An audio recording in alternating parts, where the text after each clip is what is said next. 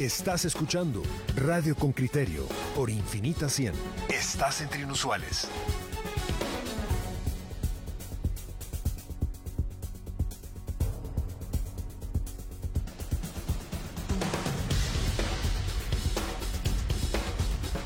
Oyentes con criterio, eh, los guatemaltecos vivimos, y lo decimos con demasiada frecuencia, en un polvorín. Nuestros pies están permanentemente colocados en un, en un volcancito de, pólvora.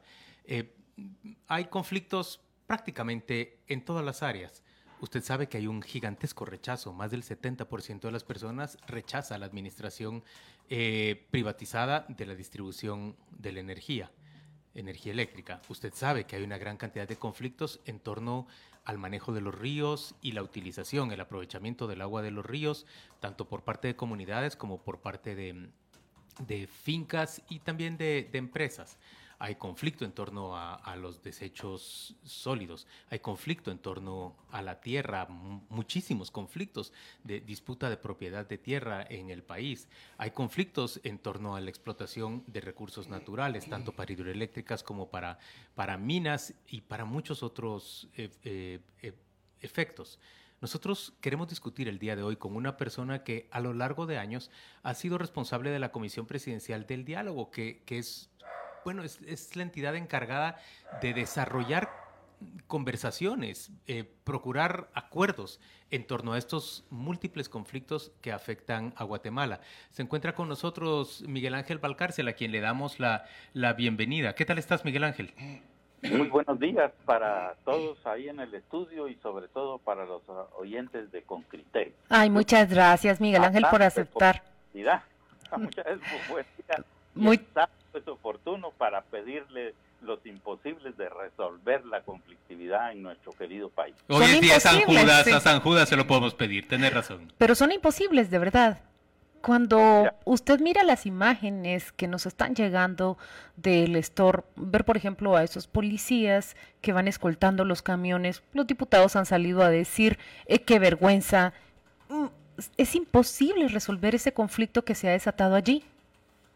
Bueno, yo te diría que no es imposible, pero lo que pasa es que debemos de partir de un reconocimiento de cuál es la realidad. Ahí para mí está la clave. Mira, no se trata realmente del diálogo. El diálogo es realmente un instrumento, ¿verdad? Sino la debilidad fundamental del Estado, su incapacidad de responder a las necesidades a las urgencias de la sociedad es la causalidad estructural. Por supuesto, Juan Luis nos acaba de hacer un mapeo muy rápidamente de los conflictos, ¿verdad?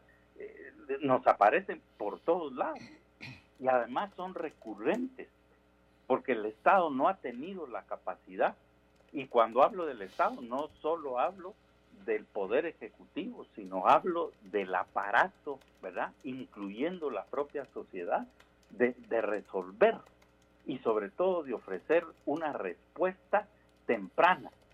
Pero nuestra cultura chapina, si me lo permiten, lo voy a poner así, ¿sí? Eh, tranquilos, no va a pasar nada, ya, ya vamos, ahí van a ver que esto se resuelve.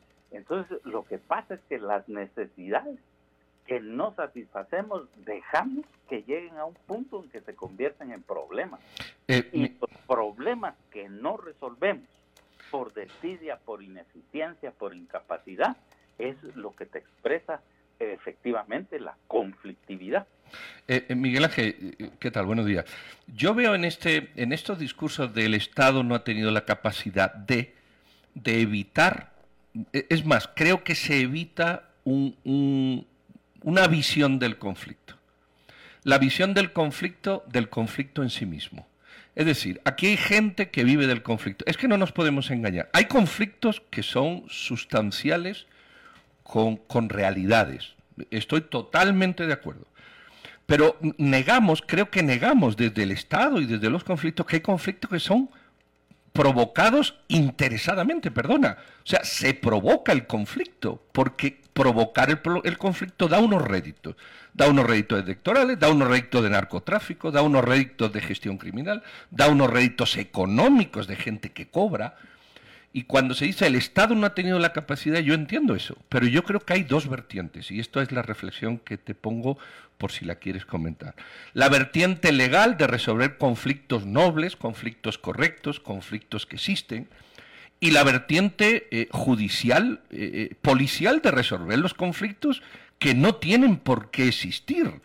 Es decir, esta gente que bloquea porque le da la gana, y lo hemos visto en Huehuetán, a cobrarte peaje con armas. Y, y dice, no, es un conflicto. Perdona, no es un conflicto. ¿Cómo diferenciar eso? No, es que, mira, pues, yo suelo usar un lenguaje muy expresivo y efectivamente frente a movilizaciones sociales, pongámoslo así, te aparecen actores externos, ¿sí? A los que particularmente yo denominé paracaidistas, donde hay la posibilidad de un lío, pongámoslo así, aunque no, no necesariamente el conflicto, te aparecen efectivamente gente de afuera, ¿verdad? Pero lo que no podemos nosotros dejar de percibir es que la respuesta respuesta es la clave, ¿sí? Porque si tú utilizas y dices el diálogo, el diálogo, el diálogo, pero ¿cómo lo entendés? ¿Verdad? Eh, eh, se trata de resolver, ¿sí? Y salir adelante. Se trata de generar nuevas relaciones, pero ¿qué es lo determinante para eso? La, generación de confianza. y nuestra población en términos globales, nosotros no confiamos en nuestras instituciones, ¿me entiendes? Sea cual sea, no confiamos en nuestras instituciones. Entonces, como sociedad tenemos un problema. Yo estoy de acuerdo con tu punto, que efectivamente aparece gente externa, etcétera, etcétera, que no tiene nada que ver. Pero lo que no nos podemos eh, hacer a un lado y ocultar es que efectivamente estamos en la presencia de intereses y que la clave para resolver es diferenciar, entender perfectamente los intereses antes Miguel Ángel. se en puras posiciones, que es lo que nos afecta como sociedad, porque entonces son discursos, ¿me entendés? Son eh, elementos absolutamente centrados, como decía mi abuela, este macho es mi mula, y eso es lo que cuesta fundamentalmente. Pero, pero Miguel Ángel, a ver, quisiera ir yo a este punto. Eh, cuando me sostienen, digamos, desde el discurso que defiende pues la forma en que funcionan las cosas en Guatemala o el statu quo. Me sostienen que los conflictos son inventados, que prácticamente son, son generados por personas que lo que buscan es algún rédito. Ya los describió Pedro qué tipo de rédito, ¿verdad? Yo, yo puedo entender que hay actores que actúen de esa manera, pero yo tampoco soy ciego. A ver, respecto a la propiedad privada en Guatemala, las tierras en Guatemala. Es, es, normal, es casi lógico que tengamos el volumen de conflictos en torno a, propiedad de tierras que tenemos en el país. Si nuestra historia, incluso reciente, todavía en el siglo pasado, nos dice que el Estado estaba retirándole, no voy a usar el término despojo porque, porque puedo generar rechazo, eh, retirándole propiedad de tierra a comunidades campesinas e indígenas para otorgárselo a otros propietarios. Y cuando digo el, siglo pasado, puedo decir todavía este siglo. En Petén se ha distribuido todavía tierra, digamos, a dedo a funcionarios de, gobierno de turno, eh, grandes extensiones de tierra para que ellos las aprovechen, tierras del Estado. O sea, es, es natural, es casi lógico que esta clase de conflictos sigan existiendo en el país. Y lo que yo no veo es una determinación desde el Estado que tiene que liderar a la sociedad inevitablemente en este, en este asunto, de, de poner un hasta aquí y a iniciar un proceso que termine otorgándonos a todos certeza respecto de la propiedad. ¿Qué tenemos que asumir sobre el pasado? Digamos, caso por caso. Que, que, probablemente mi comunidad perdió la tierra hace 150 años y que yo ya no voy a recuperarla pero hay alguna manera en que pueda, digamos, el Estado resarcirme por aquello. Mi comunidad sigue siendo muy pobre y viviendo en, en unas condiciones muy precarias, eh, pero al mismo tiempo necesitamos cobrar certeza y los propietarios que ya tienen 150 años o 100 años de tener esa tierra requieren de esa certeza. Vamos a generar un registro catastral, un sistema de, registro de la propiedad. O sea, ¿cómo vamos a hacer para darle... Eh, resolución final, pues, a, una buena parte de esa situación problemática que hemos heredado, que no es inventada que es acaso lógico que ocurra por nuestro proceso histórico. Creo que hace falta comprensión respecto a este tema y voluntad política para intentar eh, solucionarlo de una vez por todas. ¿Qué pensás de eso sobre conflictos de tierras?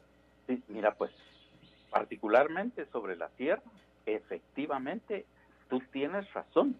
Aquí hay razones estructurales, históricas, sociales y culturales también, ¿sí? vinculadas al elemento de, la tierra en términos generales, ¿verdad? Entonces, eso no lo podemos nosotros desconocer, ¿verdad? Pero uno de los principales puntos de acumulación de nuestra problemática tiene que ver con la conflictividad agraria, ¿verdad? Pero también hay otra expresión, ¿sí?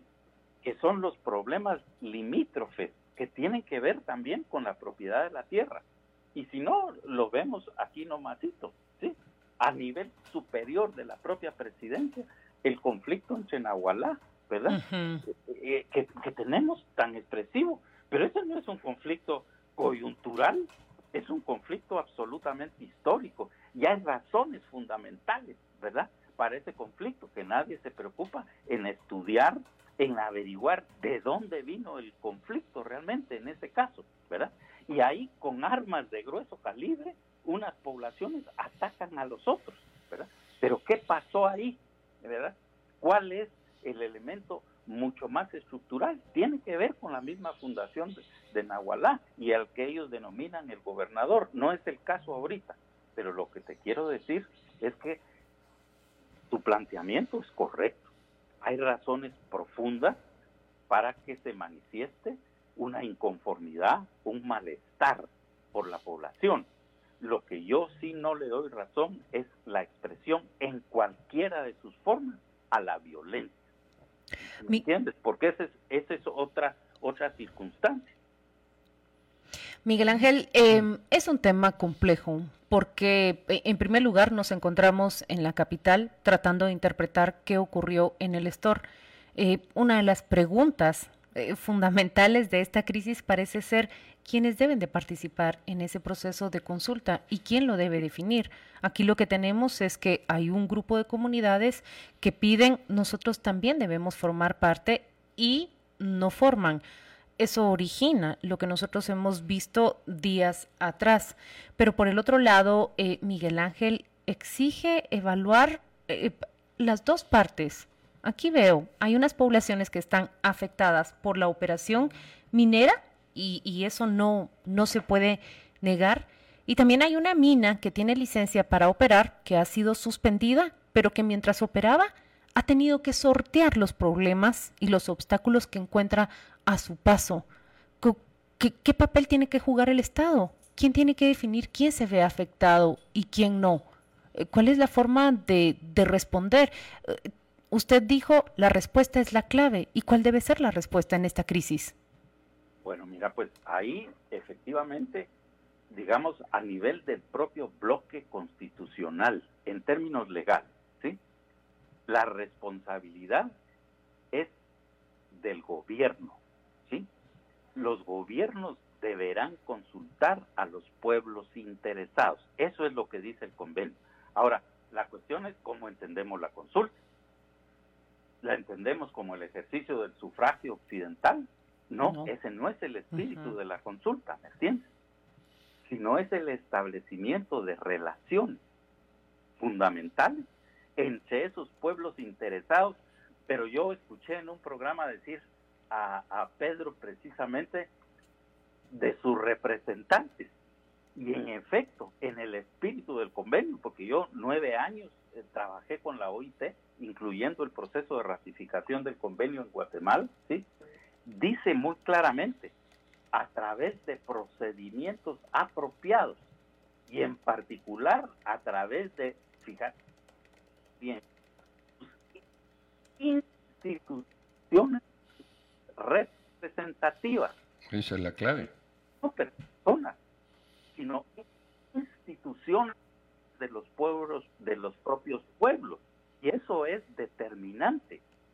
¿Me, me permites ahí, Miguel Ángel, un... un Nosotros, desgraciadamente, en, en el desarrollo de instituciones,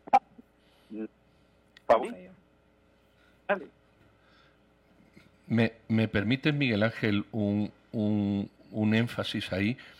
Eh, efectivamente, yo hablé de, de, los representantes porque creo que hay un auténtico problema también en muchas comunidades sobre el tema de la representación.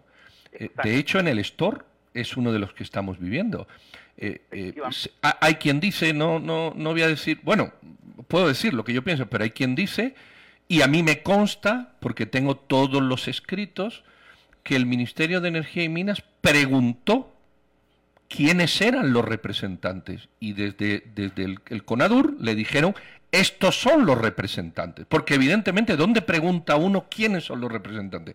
Y por ejemplo esta comunidad de pescadores no es representante, no es representante de esos pueblos, es representante de los intereses de algún colectivo, pero no de los pueblos indígenas en su esencia del convenio 169. Y ahora la pregunta es tú que te has movido en estas cuestiones. ¿Cómo se determina en una comunidad o, en una zona, verdad? ¿Cómo se determina quiénes son los representantes? Porque hay una lucha interna entre grupos que se erogan esta representatividad, pero yo no sé quiénes son representantes. ¿Cómo, eh, eh, eh, poner eso sobre la mesa si, sin una discusión que diga, no, yo, yo también soy representante? Sí, fíjate que eso es, ese punto es fundamental, ¿verdad? Porque por eso en, la, en el espíritu, en lo que está debajo, digamos, ¿verdad? Trenzado en el convenio de, de, amplias discusiones, era el punto. Por eso dice instituciones. Les voy a poner un ejemplo que es lo que varios países que conozco, los procesos en América del Sur, tienen un registro de sus organizaciones ancestrales, como que fuera un servicio civil. Uh -huh. Y ahí se registran los cambios sistemáticos 48 cantones. Ah, esta es su junta directiva de, pero dura un año. Ajá. ¿Y quiénes son los demás? Y así tienen territorialmente ubicado a las verdaderas autoridades indígenas, para ponerlo así. Ah, alcaldía indígena. Sí, ah, no, es que aquí en Guatemala nos resultan alcaldías indígenas que históricamente no han habido, ¿me entendés? Miguel Ángel, a mí eso me parece muy razonable, digamos que haya un registro de, de institucionalidad eh, pues ancestral, de autoridades ancestrales a nivel nacional y que esto pueda, digamos, así sistematizarse, que sea una información, pero eso requiere que el Estado tenga la voluntad de reconocer esta estructura y esta, y esta cultura guatemalteca. Sí, por supuesto. Pero déjame decir una cosa respecto a lo que planteaba Pedro. Quienes digamos, somos escépticos o, críticos del statu quo, por supuesto que vamos a ver con, con, desconfianza, con suspicacia, que solo se permita participar en la preconsulta y en la consulta a los que están a favor de la mina o están en el entorno más cercano a la mina. En algunos casos, ya lo hemos eh, establecido aquí en el programa, que cobran algo de parte de la mina, alguna contribución o alguna colaboración de la mina con necesidades propias. Eh, entonces, uno se cuestiona realmente cuán libre termina siendo esa preconsulta y luego la consulta que se pretende realizar. Eh, yo entiendo que un grupo de pescadores invariablemente en el lago va a sufrir efectos si realmente hay derivas de la mina que sean perniciosas a, hacia las aguas del lago, que es el gran cuerpo de agua que recibe eh, pues el, eh, el desfogue de, la de, las cuencas de la zona, es natural que van a tener alguna, alguna consecuencia y es normal que ellos puedan participar, me parece a mí. Creo que al final esa exclusión termina siendo indeseable. Efectivamente, mira, pues es que ese es el, el problema complejo. ¿Quiénes participan? E inclusive para grupos externos, ¿sí? En las prácticas de desarrollo del proceso de consulta previa, libre e informada. Y, y solo lo voy a dejar entre comillas porque no tenemos tiempo lo de previa. Aquí las resoluciones de la Corte están enmendándole la plana ¿sí? al gobierno colectivo a través de su universidad especializada, ¿sí? Para hacer esto. Pero fíjate bien, en la experiencia a nivel mundial, es que muchos interpretan como que fuera un derecho de veto y en el espíritu del convenio no, es esto. Eso lo tenemos que tener claro. El convenio, la consulta no es para vetar, ¿sí? Es para establecer relaciones sostenibles, ¿sí? Entre el Estado, la empresa o el proyecto que se va a desarrollar y las comunidades. Ya hay ejemplos fabulosos con una visión de largo plazo, después de una etapa muy conflictiva, cómo han logrado. Por favor, hábleme de ese ejemplo, quiero escucharlo. Mira, pues, en el caso eh, del, del, Perú, ¿sí? Ahí hubo un, un caso complejo, desgraciadamente ahorita no me acuerdo del nombre, pero lo puedo recuperar, ¿sí? Que entre la mina y los pues ahí se dieron de apencazos, con muertos, con heridos, y era una cuestión agresiva, ¿sí? Y cómo encontraron la convivencia para ganar, ganar, que ese es el sentido del diálogo precisamente, ¿verdad? Es que todos salgamos bien. Y entonces, en general, las vetas mineras tienen una temporalidad, 20, 30, 40 años y entonces empezaron a pensar y a diseñar qué iba a pasar, no para ellos, para su generación, sino para las próximas generaciones. Concertaron en el buen sentido de la palabra, o sea, dialogaron para ponerse de acuerdo y generar el tipo de proyecto que cambió de minería a una explotación agraria intensiva, moderna para sus hijos. ¿Me entiendes? Entonces solucionaron la cosa. Miguel Ángel, yo tengo otro caso que presentar de lo que estás diciendo. En el norte de Quebec em, funciona exactamente igual hidroeléctricas y, las, y, las explotaciones mineras. Los pueblos originarios en aquella zona tenían una, una carta que les había entregado eh, la corona en, en, la época colonial. El Estado tiene que negociar con ellos cualquier concesión que se produce en esa zona. El, el, el, pueblo del territorio eh, forma parte de, de, las ganancias, inevitablemente es socio de las operaciones y han logrado construir una prosperidad que ahora les permite manejar su propia línea aérea, su instituto de seguros, una gran cantidad de cosas que hace sumamente próspera a, la comunidad, por supuesto en un territorio muy vasto y muy rico en términos minerales y, y de recurso hídrico, ¿verdad? Pero uno puede ver que hay ejemplos en otros países en donde se superan estas etapas de gran tensión, pero por supuesto se superan en beneficio de la mayoría y no solo de unos pocos. Eh, me, me permites, me permites, Miguel Ángel, eh, por favor. Tú, lo has dicho, pero el artículo 18 del convenio 169 dice que los pueblos indígenas tienen derecho a participar en la adopción de decisiones y es que yo creo que esto es clave, por conducto de representantes elegidos por ellos. ¿Por qué razón se quieren meter grupos que no son representativos ni elegidos? Es, es, que, por eso cuando se habla del diálogo, es decir, yo puedo dialogar todo lo que queramos, pero lo que yo no puedo aceptar es que un grupo, manejando lo que quiera, los intereses que quiera, porque aquí hay intereses de todos lados, puede llegar el grupo de que salta en agua a decir que también tiene unos intereses porque a fin de cuentas es su país. ¿Por qué razón entran grupos no elegidos por la comunidad? Esa es la clave. Y cuando lo sacan, pues vienen este tipo de actitudes. ¿Dónde está el diálogo y dónde tiene que estar la acción? te voy a dar un ejemplo vivido aquí, ¿sí? Con la cuestión de los cauces de los ríos y la preservación del caudal eh, hídrico. En general, nuestro desarrollo de las hidroeléctricas, ¿sí?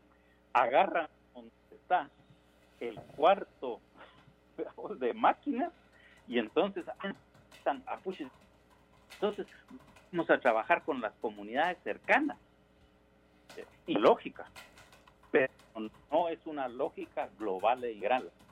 Porque mi experiencia, y yo se los determino, que donde está son los prevando territorios y su esposa, ahí se genera el agua. Entonces ustedes solo ven de la sala de máquinas para abajo, pero resulta que los, los verdaderamente interesados son los de arriba. Entonces ustedes deberían de atender y así se solucionaron muchas cosas, ¿sí? Tratando de hacer una gestión en el marco inicialmente de la responsabilidad social empresarial, pero hoy en día ese instrumento y esa concepción ha sido rebasada, ¿sí? Por, por, por eh, los principios rectores de empresa y derechos humanos, ¿me entiendes? Entonces, ahí puedes ver tú la complejidad de las cosas. Si estamos viendo, eh, bueno, ¿y qué tiene que ver si estos están a 5 kilómetros? Y les voy a poner otro ejemplo fabuloso que tenemos aquí en el país. No, es que la hidroeléctrica contamina y los peces se mueren y todas las cuestiones y a la gran puches. Y eso está en la parte de oriente del país. Ah, muy bien. Bueno, entonces pensemos en una solución. Ah, ¿y por qué no estas comunidades se dedican a la piscicultura? Se hicieron los están y había mucha que no se... Bueno, y ahí está la gente trabajando en Notaria que no tenía por costumbre trabajar, pero se les demostró que los peces no morían, que eso no contaminaba, pero ese era el discurso, ¿verdad? O como me sucedió a mí, más arriba, en el occidente del país, ¿verdad? E, en, en, ah, es que los nombres así se me van, pero es que son, es antes de las 7 de la mañana. Claro, tienes que ver el segmento de Himalaya que es más tarde. Ahí,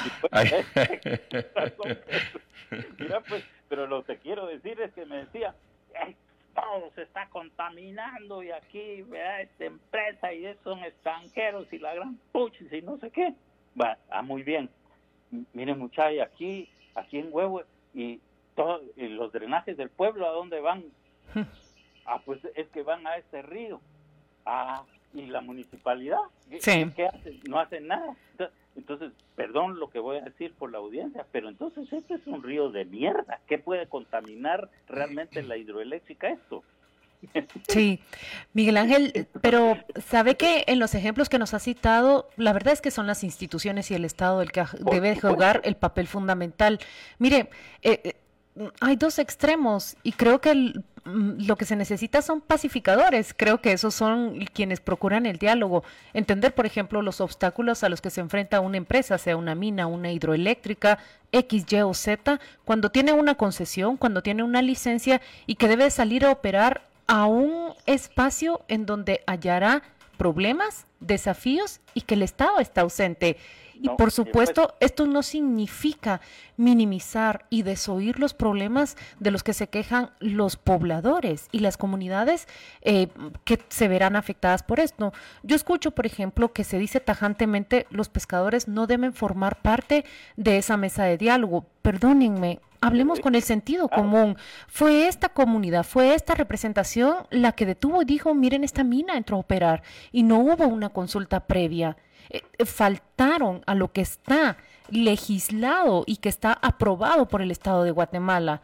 Punto número uno. Punto número dos, no son ellos únicamente los que se han quejado de los efectos de, las operaciones de las minas en, en esa región. Hay otros que, se los voy a citar y que no están en esas mesas de diálogo, pero acá en estos micrófonos han hablado también de la gran afectación que tienen y es el sector turístico. Tuvimos al presidente del, del, del comité del sector turístico en Río Dulce y él habló de la grave afectación ese sector no está incluido allí.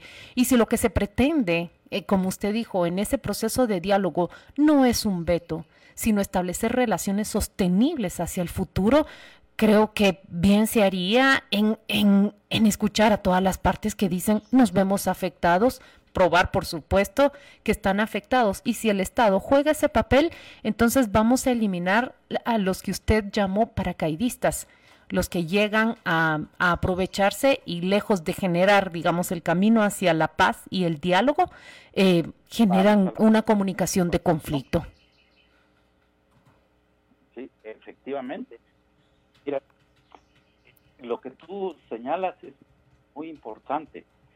El, el resolución de la Constitucionalidad que trata el proyecto RENAL es quizá la más extensa y compleja prácticamente da los medios para no la culpa. Muy todo que, que efectivamente hay, ¿verdad? Pero también tenemos que entender en términos jurídicos que la Corte da bandazos. En el caso de las hidros, que continúe el proyecto y que se haga la consulta. En el caso de las mineras, que se cierre el proyecto, que cese operaciones y que se haga la consulta. Entonces no te queda finalmente como claro, bueno, y aquí cómo es la cosa. Tener razón, tener razón en eso. Pero, pero si puedo decir algo más, Miguel Ángel, es que tampoco hay una discusión nacional honesta e informada sobre queremos nosotros explotar nuestros recursos mineros, queremos que, que la minería y el petróleo sean uno de los cinco o seis motores de, de nuestra economía o consideramos que no estamos listos como sociedad para desarrollar eso y preferimos dejarlo para que lo desarrollen generaciones que seguramente tengan más capacidad de sacarle provecho a estos, a estos recursos. Pues sí, ahí tienes tú un, dilema fundamental, es esa ausencia de una visión de país, de una visión de nación, que es complejo a construir, ¿verdad? Pero lo que no nos podemos dejar al margen también es nuestra propia cultura, ¿verdad? Y nuestra cultura es una cultura de confrontación, de exclusión, de racismo. Eso no lo podemos negar. Que hemos avanzado, también tenemos que reconocer y podemos ver con optimismo que hay avances en términos de esa conciencia o esa apelación que muchas veces que con criterio hace a tener una visión diferente, ¿verdad? Eh, de, de, las situaciones y no cerrarse, ¿verdad? No cerrarse en el propio discurso, sino una apertura de mente, que eso es lo que en buena medida procura un proceso de diálogo, pero nuestra institucionalidad no está preparada a eso. Realmente lo que hemos visto es mi criterio personal, es un retroceso, porque cuadros formados con experiencia, etcétera, que tenía la institucionalidad, suprimieron las instituciones. ¿Cuál fue el criterio? No lo sé, ¿verdad? Pero lo suprimieron y cuadros buenos que existían, los eliminaron. Tengo entendido, pero no tengo la certeza que están recontratando cuadros importantes. Miren, la mina del lector no tiene solo ese problema. E, ese caso yo lo traté, lo conozco, conozco bien a las poblaciones, etcétera. Pero en términos de la variable que, que planteaba Juan Luis, la propiedad de la tierra, ellos tienen una pista en terrenos que no son de ellos y parte del Estor, fíjense bien lo que les voy a decir, del pueblo del Estor, está dentro de los límites que ellos aseguran es su propiedad. Muy bien. Como para que salte otra chispa.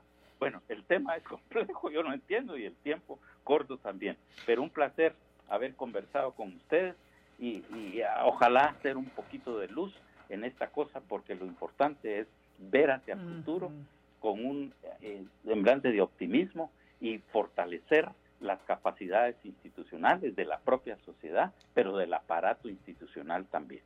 Muy bien, Miguel Ángel Barcase, muchísimas gracias. Un placer haberte escuchado y muy feliz jueves.